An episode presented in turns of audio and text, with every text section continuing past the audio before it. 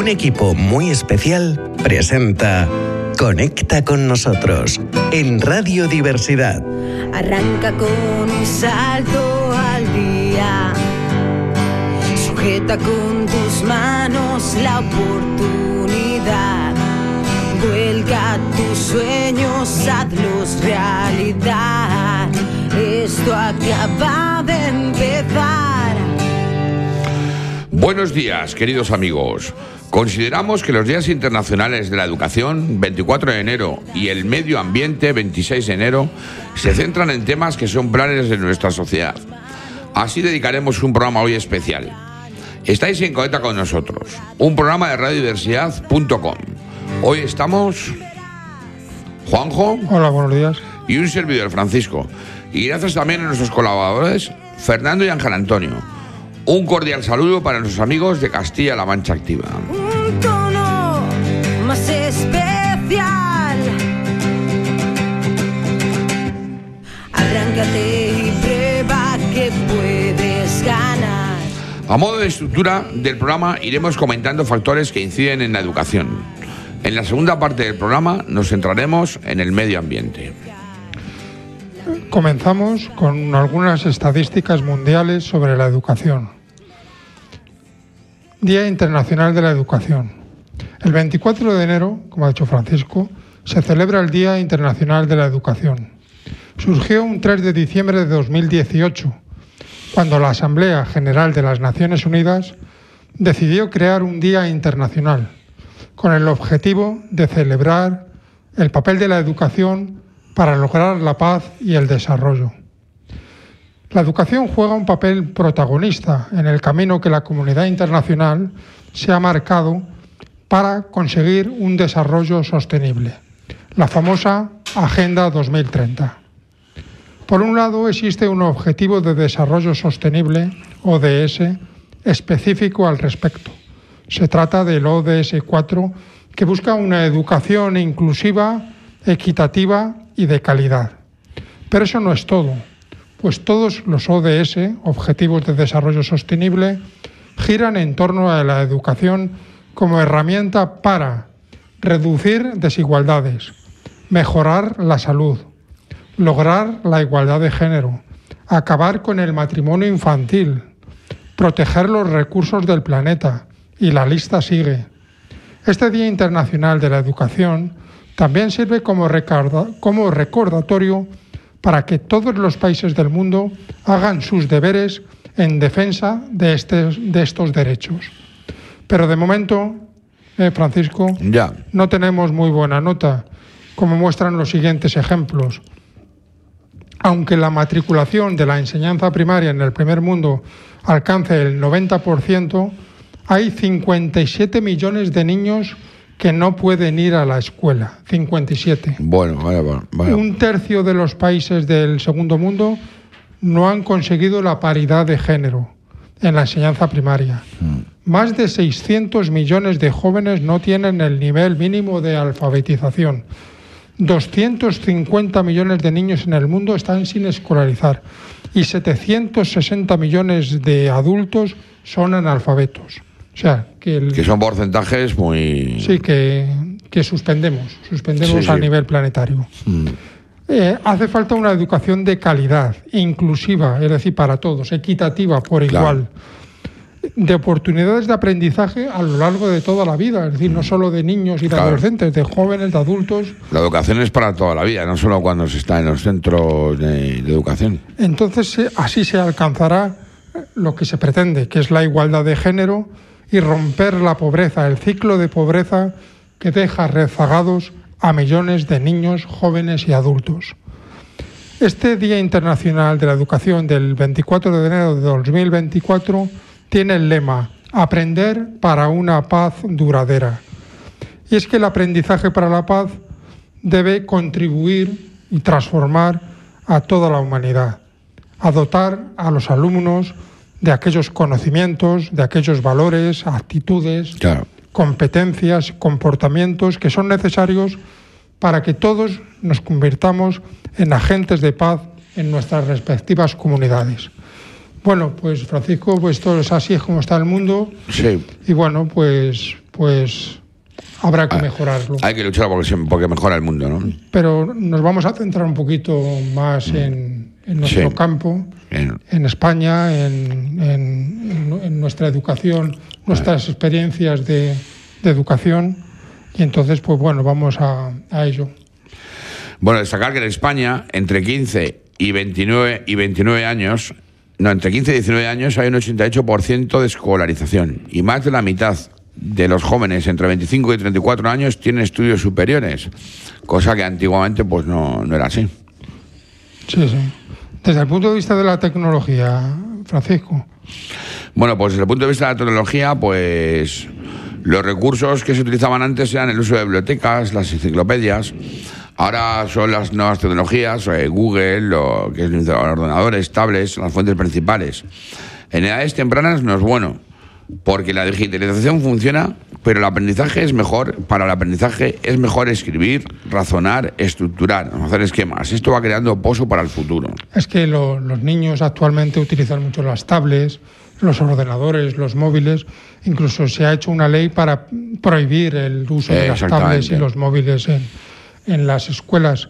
Y es que los niños necesitan tener una base, ¿no? Tienen que escribir, tienen que memorizar, Tienen que leer, tienen, que comprender. Tienen que subrayar, que buscar información, que nosotros buscábamos la información en las enciclopedias, en el diccionario. Ahora todo por internet se busca rápidamente, se busca mucha eficacia, pero esa eficacia viene bien cuando ya eres joven, pero cuando eres niño lo que tienes que hacer es leer, escribir. como la asignatura nueva que ha puesto que ha propuesto Pedro Sánchez el el digamos el, el- la comprensión lectora La comprensión lectora. Claro, es decir, comprensión lectora. es que los niños tienen que tener una base, tienen que tener una base de Sí, sí, estudio. sí, sí. La, me- la mente, la mente de los niños necesita aprender, desarrollarse sin tecnologías.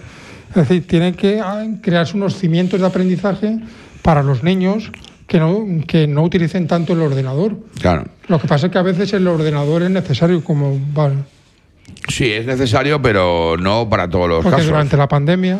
Porque durante la pandemia el que tenía más tablets pues era el que mejor la educación a distancia pues por la educación era la mejor porque había estuvo la, la dichosa pandemia del covid. Pero el que no tenía recursos pues no podía no podía seguir las clases. Entonces pues hay familias que no disponían de recursos y estaban los los chavales pues perdidos. Claro. Bueno Y en cuanto a padres y profesores, pues mira, se ha producido un cambio en este, en este paradigma. Un cambio de paradigma. Antes era la mujer la que se dedicaba de, la que se ocupaba de la educación de los hijos. Ahora, pues, se ocupan ambos padres y ayudan a hacer los deberes. Había un respeto ante, antiguamente y un miedo al profesor, que hoy en día no es así tal miedo y respeto, porque ahora si el profesor reprende al alumno, los padres se enfadan con el profesor. Es que antes y ahora ha cambiado, porque antes me acuerdo yo que cuando eh, el alumno se portaba mal, el profesor le decía, se lo voy a decir a tu padre. Sí, Ahora ocurre todo lo contrario, es el alumno Eh. el que le dice al profesor, se lo voy a decir a mi padre. O sea, se ha cambiado la- las tornas. ¿no? Y eso, es grave, pues, eso es es- grave porque, grave, sí. porque el profesor merece un respeto Claro. como autoridad y como enseñante. y como maestro y como y como y como, y como pues eso, lo que es un, se- un profesor. Si se pierde esa autoridad y ese respeto, Pues pues la, la, la- un desastre. la orquesta funciona mal porque Claro. lo importante es el director de orquesta. Claro. Bueno, ¿y qué nos puede decir el cambio en las asignaturas, Juanjo? Pues nada, antes se centraban en las matemáticas, las ciencias sociales, la lengua, la literatura. Ahora han surgido asignaturas nuevas, como educación en valores, la inteligencia emocional. Eh, y bueno, pues eso está bien, porque la Cosa- inteligencia emocional es a nivel psicológico y siempre necesitamos un apoyo psicológico, no solo de niños, de Claro. jóvenes, de adultos. Que a nosotros nos han, nos han educado, pero sin enseñarnos educación en valores y manejo de las emociones. Y eso, pues, como bien sabes, Juanjo, eh, pues hay muchos problemas de salud mental entre los adolescentes, entre otras cosas, no por otro, no solo por otro tipo de, de- de cosas, sino por pues porque no, no se le educan en el manejo de las emociones y en compartir y estar con sus compañeros y saber comportarse. Claro. Luego el fracaso escolar. Pues antes mm, no había mucha orientación laboral, ni se, elabora- ni se valoraba lo suficiente la formación profesional. Ahora ya se empieza a tener la figura del coach, del psicólogo, Lo que pasa es que aquí, Francisco, yo te podía Sí. comentar, Sí. pues, por ejemplo, mi, mi, mi- no mi vida, pero sí un poquito Sí, mi experiencia. Y es que yo cuando, cuando era niño, pues a- estudiaba bien, la EGB, el bachillerato, el BUP, que era el BUP entonces, y entonces, pues eh, yo era un buen alumno, ¿sabes? Pero cuando ya llegó esa edad de los 16 años, 17, que estaba terminando el BU, pues no tenía un psicólogo, que necesitaba yo un psicólogo, en aquel, ahora sí lo hay, Sí. entonces no lo había. Tampoco había orientador laboral. De hecho, si yo hubiera tenido un orientador laboral, me hubiera orientado perfectamente, porque me- en vez de yo hacer, como hice, el COU, el curso de orientación universitaria, para acceder a la universidad, que yo pues prácticamente creo que no valía, Ya. entonces ese orientador laboral me hubiera dicho sencillamente, pues mira, eh, ¿te gusta el dibujo técnico? Pues haz un curso de delineante en construcción y te pones a trabajar en un estudio de arquitectos. Claro. ¿Eh? Que, Y eso, que pues- eso era lo que tendía yo porque mm, me puse después del COU a estudiar arquitectura, que cuando caí ya, enfermo. ya. Entonces hubiera hecho la delineante en construcción, también hubiera hecho, es que esto es a toro pasado, pero es Ya, lo que me hubiera pasado. Claro. Ahora, ah, con la perspectiva del tiempo, empiezo a, a comprenderlo mejor. Y a verlo, ¿no? También, aparte de la delineación, hubiera hecho contabilidad, Mm. también formación profesional, dos años. Sí. ¿Y qué pasa? Que con esas dos formaciones profesionales, Sí. pues hubiera trabajado durante toda mi vida. En vez de entrar y salir del hospital psiquiátrico, lo que he hecho toda mi vida entrando y saliendo del hospital psiquiátrico. Ya. Pero no hubiera trabajado eso. ¿Y por qué digo estas dos? Es que tiene Sí, sí. un misterio la cosa. ¿Por qué estas dos mm, formaciones profesionales? Porque te fa- si te falla una, tienes Tie- la otra. tienes la otra. Por ejemplo, con el, con el estallido de la burbuja inmobiliaria, ¿qué pasó? Que, que- que muchos estudios de arquitectos, muchos eh, eh, arquitecturas, muchos, muchos arquitectos, eh, aparejadores, se quedaron sin trabajo. Entonces, pues te falla un trabajo, pues tienes otro, tienes Claro. la contabilidad en este caso. Bueno, perdona que me haya extendido No un poco. pasa nada, tranquilo. Pero, pero es que Sí, quería, sí. quería aclarar un poco Muy bien. el tema de, de lo que es la formación profesional Claro. que antes se no se valoraba Y ahora sí se valora. ahora sí se valora lo suficiente como para decir esto que te estoy diciendo. No, hay mucha gente que no va a la universidad y hace formación profesional y salen muy bien colocados. Bueno, en cuanto al cambio de gobierno, los cambios de gobierno pues produjeron, produjeron y han producido desde la primera ley de educación de 1970 pues que ha habido hasta ocho leyes de educación distintas. Citar la EBAU, la futura EBAU, con una prueba común para todas las comunidades autónomas de acceso a la universidad. Y decir, bueno, que los profesores, pues como ahora se les educa a los niños en el bilingüismo, en, en saber dos idiomas, pues a veces los profesores no saben qué hacer. Porque si a un profesor le mandan estudiar, eh, dar clase en un idioma al que no sabe, el profesor primero tendrá que aprender el idioma para saber enseñar a los alumnos. Entonces hay mucha confusión con eso. Es complicado acertar. Sí, bueno, yo comentarte, Francisco, que, que en España no se valora lo suficiente la educación. Fíjate, lo dice Bueno. el CIS, lo dice el CIS, e incluso alguna persona de, de renombre como José Antonio Marina, ¿no? E incluso va más allá y dice que, que en países donde hay un buen sistema educativo, bueno, como por ejemplo los países nórdicos, Sí. pues lo que se intenta es cuidar y formar el profesorado, es decir, que haya una calidad en el profesorado. Claro.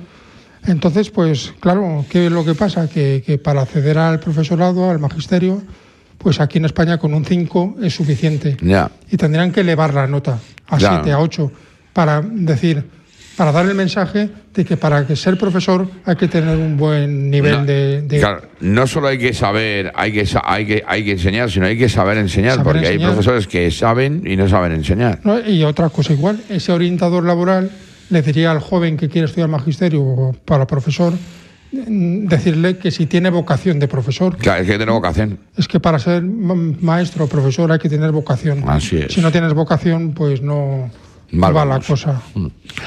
Bueno, en cuanto a la universidad, bueno, pues el plan Bolonia, que supuso equipararnos con la Unión Europea para poder trabajar. Por ejemplo, las, las diplomaturas pasaron de 3 a 4 años, cumplido a base de prácticas. Actualmente se educa en competencias. No importa tanto el título a las empresas, sino resolver problemas.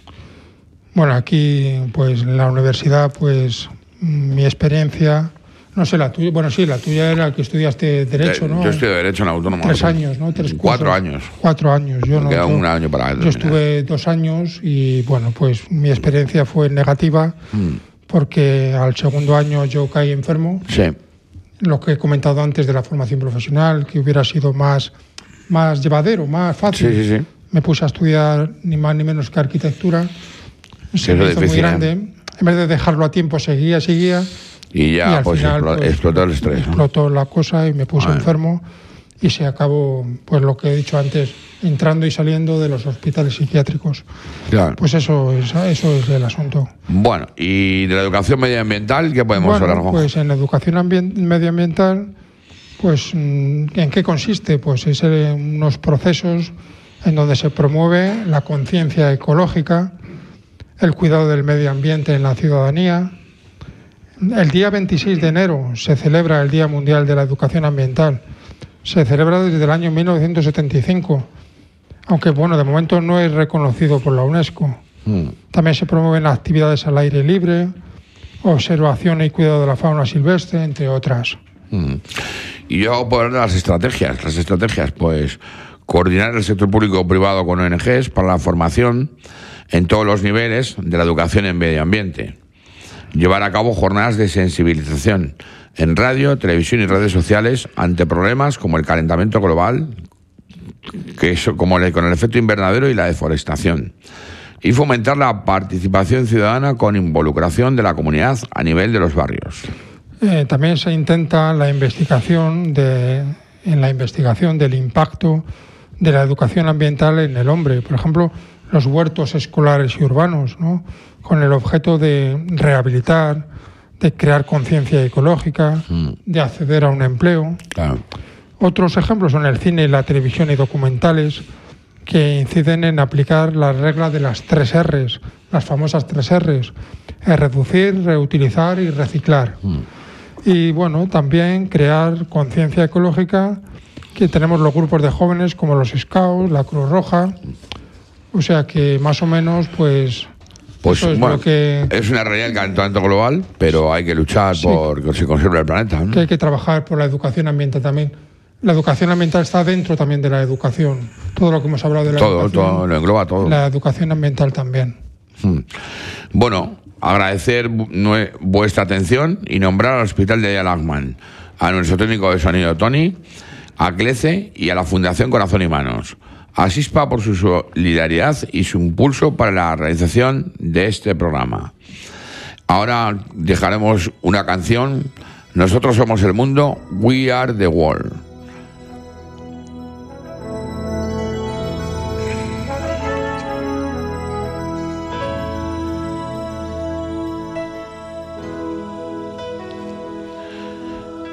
Y la semana que viene, Más.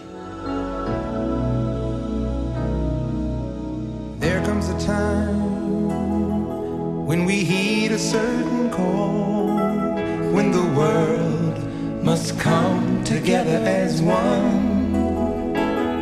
There are people dying. Oh, when it's time to lend a hand to life, the greatest gift of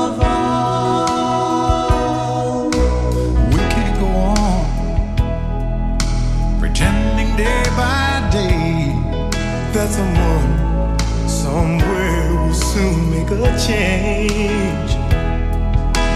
We all a part of God's great big family. And the truth, you know, love is all we need.